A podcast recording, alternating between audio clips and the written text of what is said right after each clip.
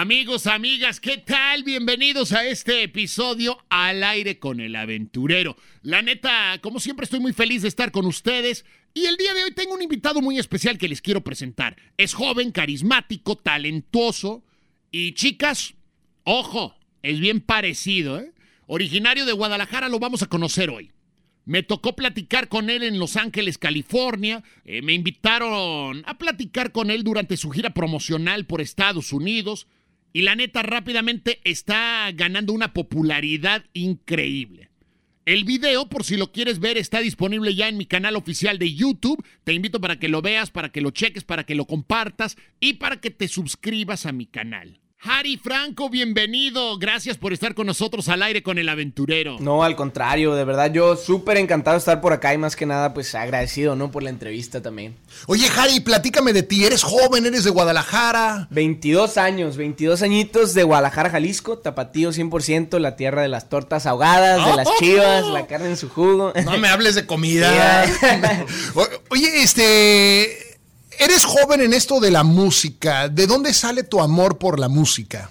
Pues realmente la música siempre formó parte de mi vida, ¿no? Desde que yo tengo memoria, eh, yo siempre era el típico morrillo, ¿no? Que en las fiestas familiares le decían, ¡ay, que cante, que cante! Siempre que había banda, siempre que había un mariachi, que había un karaoke, lo que fuera, yo era el que cantaba en las fiestas familiares. Entonces, pues desde ahí, ¿no? Desde ahí empezó el amor por la música, después eh, siguió, eh, siguió avanzando mi vida y bueno, empecé a escribir mis primeras canciones a los ocho años.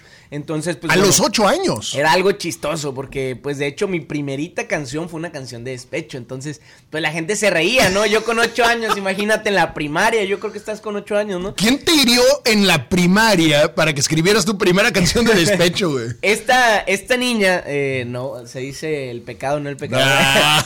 Pero esta niña era una chavita, pues, obviamente de ese amor de primaria, ¿no? De manita sudada, de que, ah, me prestó el sacapuntas, ya me enamoré de ella y, y todo ese rollo. Pero... Me dijo hola en el pasillo. Y ya, ya es el amor de mi vida, ¿no?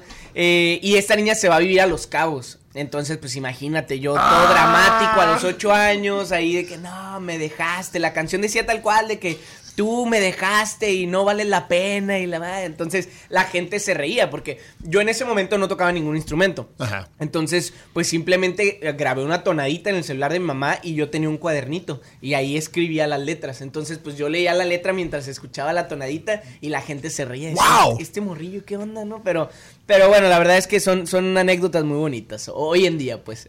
Oye, pero y luego formalmente la música, ¿cuándo entra? O sea, ¿cuándo agarraste tu guitarra o un piano y, empezaste a tocar? Sí, bueno, de hecho, eh, pues mi primer instrumento, que el primero que empecé a tocar fue el piano. La verdad es que eh, el que me metió un poquito más a eso fue mi abuelo, que en paz descanse. Él era el que me decía, hey, pues en lugar de estar viendo televisión, ponte, ¿no? Ahí a, pegarle al piano. Eh, y pues bueno, más adelante empecé con la guitarra y un poco de batería también. Entonces, ah, pues bueno, eh, me fui preparando, ¿no? Pero yo tomaba la música, no que no le diera importancia porque era una pasión muy grande que tenía, pero como un hobby, se podría decir, ¿no? Yo me dedicaba al fútbol. Yo estaba en las inferiores de Chivas rojiblanco 100%, por cierto. No lo juzguemos, no lo juzguemos, o sea. Las chivalácticas, que bueno, de, de, lácticas no tienen nada ahorita ya, ¿verdad? Pero. Oye, dos rivales aquí frente a frente, güey, América. No, América. no, y acá mi, mi, director musical Iván le va a la América, así es que. ¡Bravo! Ya, lo volaste. ¿Quién tiene más campeonatos? Nah. Pero estos últimos años, estos últimos años nomás.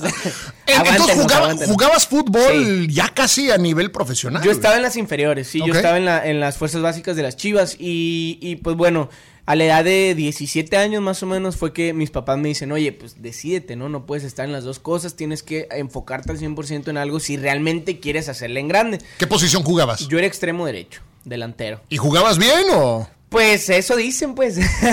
eso dicen. La verdad es que yo lo que tenía más que nada era la velocidad. Yo era muy rápido. Eh, era, digo, porque ya no he hecho ejercicio en bastante tiempo. No hablemos de cosas tristes.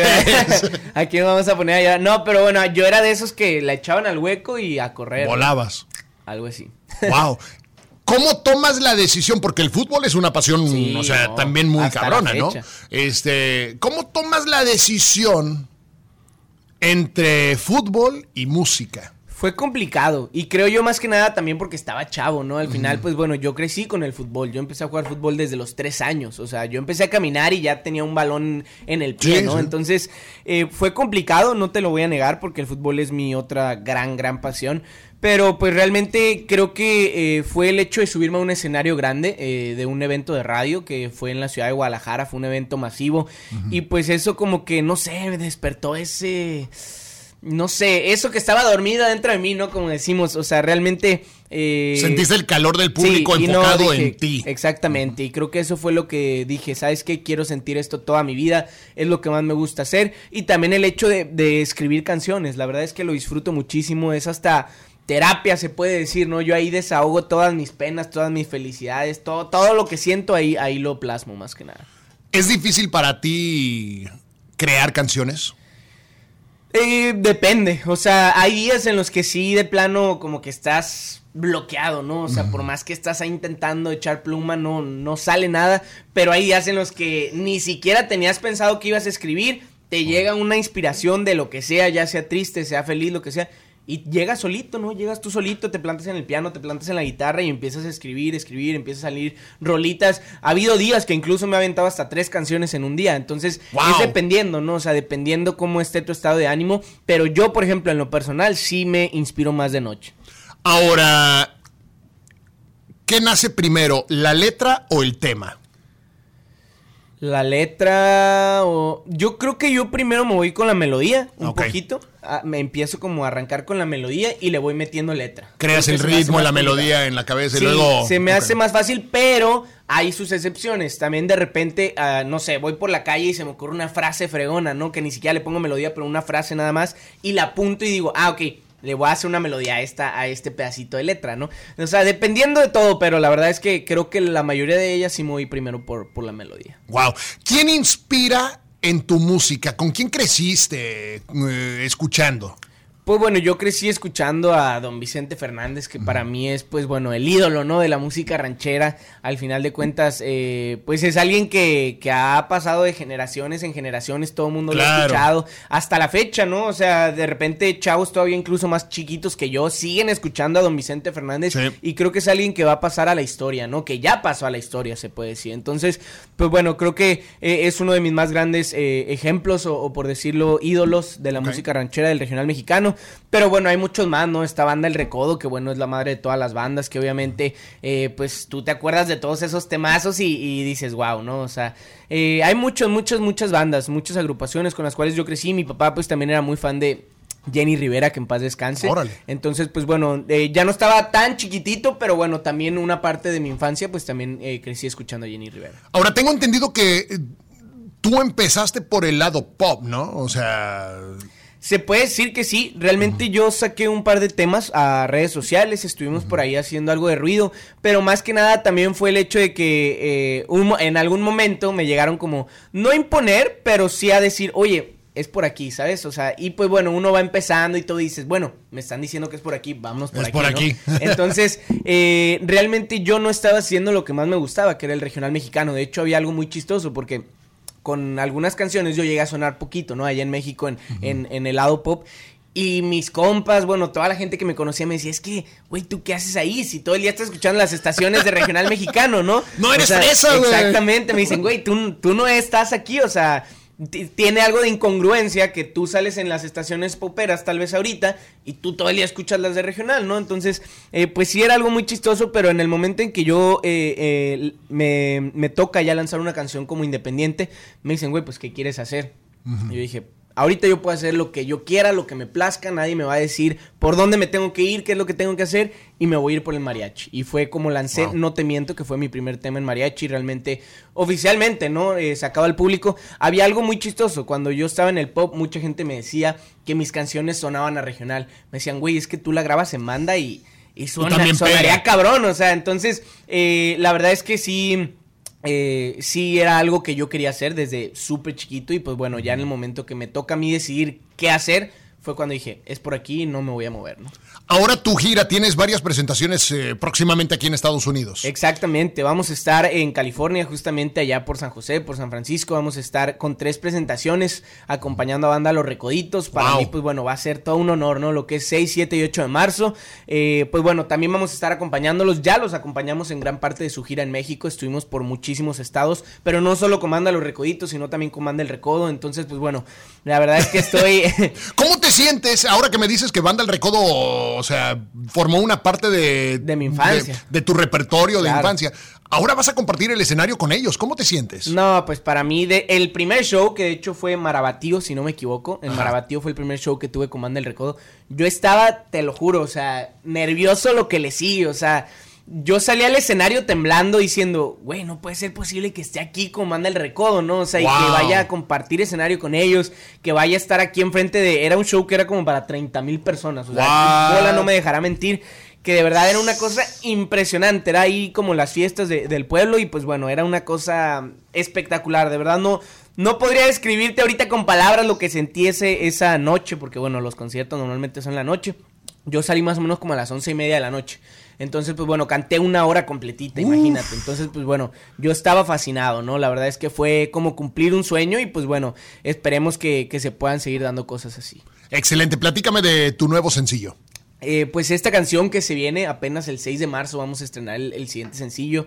Es un tema pues muy especial para mí, lo escribí también, es de mi autoría. Esta canción eh, pues no es ni amor ni desamor, está como chistosa, ¿no? Porque yo le estoy diciendo a la morra, oye, pues ya manda la goma que el güey, ¿no? Yo, yo te voy a dar amor bonito, amor del bueno, del verdadero, de, del que no compra con su dinero, así tal cual dice la canción, ya, ya, ya. ¡Profundo! Sí, sí, sí. Y, y, pues bueno, eh, es una canción muy especial para mí. eh, hasta el momento ha habido un- una respuesta muy bonita por parte de la gente cercana a la cual se la hemos enseñado y demás. Y pues bueno, le tenemos mucha fe, ¿no? Va a sonar por toda la Unión Americana, va a sonar en todo México, en Guatemala. Entonces, pues bueno, para que la pidan ahí en, en todas partes, la estén dedicando, la estén escuchando y compartiendo con todos sus conocidos si les gusta. Antes de que te pida que nos la cantes, ¿cuál es el tipo? Porque estás en esa etapa, eh, me imagino soltero, Sí. y estás cantando canciones, escribiendo canciones así de amor, de bien profundas. ¿De dónde viene o qué? No de dónde viene, pero ¿en, qué, en, en quién te imaginas? O sea, ¿qué tipo de mujer te imaginas escribiéndole, güey, déjame, manda la goma al otro, yo soy el mero machín? Pues mira, la verdad, esta canción en particular, eh, bueno, a mí en todas las canciones que yo escribo, me gusta escribir cosas que realmente me hayan pasado, ¿no? Wow. O sea, sí son cosas que realmente me han pasado, pero esta canción en particular sí fue como, como un tema que, que estaba yo, porque la escribí con dos grandes amigos que se llaman Andy Clay y Daniel Santa Cruz. Órale. Eh, y estábamos ahí cotorreando, echando el cotorreo y dijimos, güey, pues de qué escribimos. Yo les empecé a contar historias, ellos también, y empezamos como a fusionar las historias. Y fue cuando dijimos, güey, pues por esta línea suena fregón, ¿no? Como una chava que no, o sea, como que no se decide y tú le quieres decir, hey, pues ya dile que ya no lo necesitas, ¿no? O sea, que aquí estoy yo para, para darte lo que, lo que estás buscando. Entonces, bueno, creo- se puede decir que es la primera canción que no es una historia totalmente mía, fue medio fusionada, Sí. pero pues obviamente sigue teniendo un cachito, ¿no? De alguna historia mía. ¿cuántas historias así ha pasado a la Sí, gente? no, o sea? por supuesto. Entonces, eh, eso es algo muy bonito, ¿no? Por ejemplo, en mi caso, bueno, canciones románticas, canciones de desamor, lo que sea. Cuando yo me subo a un escenario, si yo la escribí, es mucho más fácil sentirla. O sea, de verdad, yo la sufro con el, con el público, yo me enamoro con el público porque simplemente me vuelvo a acordar de ese momento. Por ejemplo, una canción que se llama No te cambiaría, que es de las más escuchadas que tengo por ahí en todas las plataformas digitales. Este tema, pues, es una canción romántica. Y hasta la fecha la siguen usando en vals de bodas, en muchísimas Wow. cosas. Y me mandan videos de gente que yo ni siquiera conozco y es algo que de verdad te, te mueve, o sea, te, te, te inspira, ¿no? A quererte seguir preparando y seguir sacando mucha música. Excelente, pues ¿por qué no nos brindas un pedacito de tu nuevo sencillo? Claro que sí. Escuchémoslo y síganlo en las redes, Harry Franco. Exactamente, así tal cual en todas las plataformas digitales, Jari Oficial o Jari Franco, y bueno, ahí estaremos subiendo todo lo que se viene. Sale, adelante, Harry Franco. Esto es Dile, venga.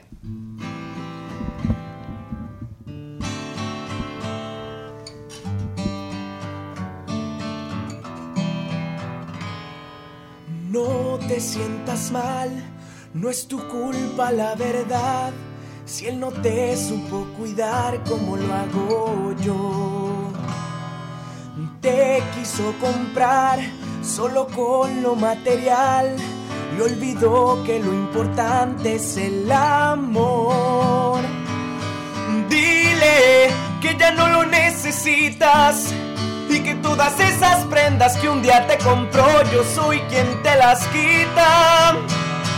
Dile que ya se vaya olvidando que lo que nunca te dio ahora cada noche yo te lo estoy dando. Amor bonito del verdadero, del que no compra con su dinero. Todo sucedió de una forma natural.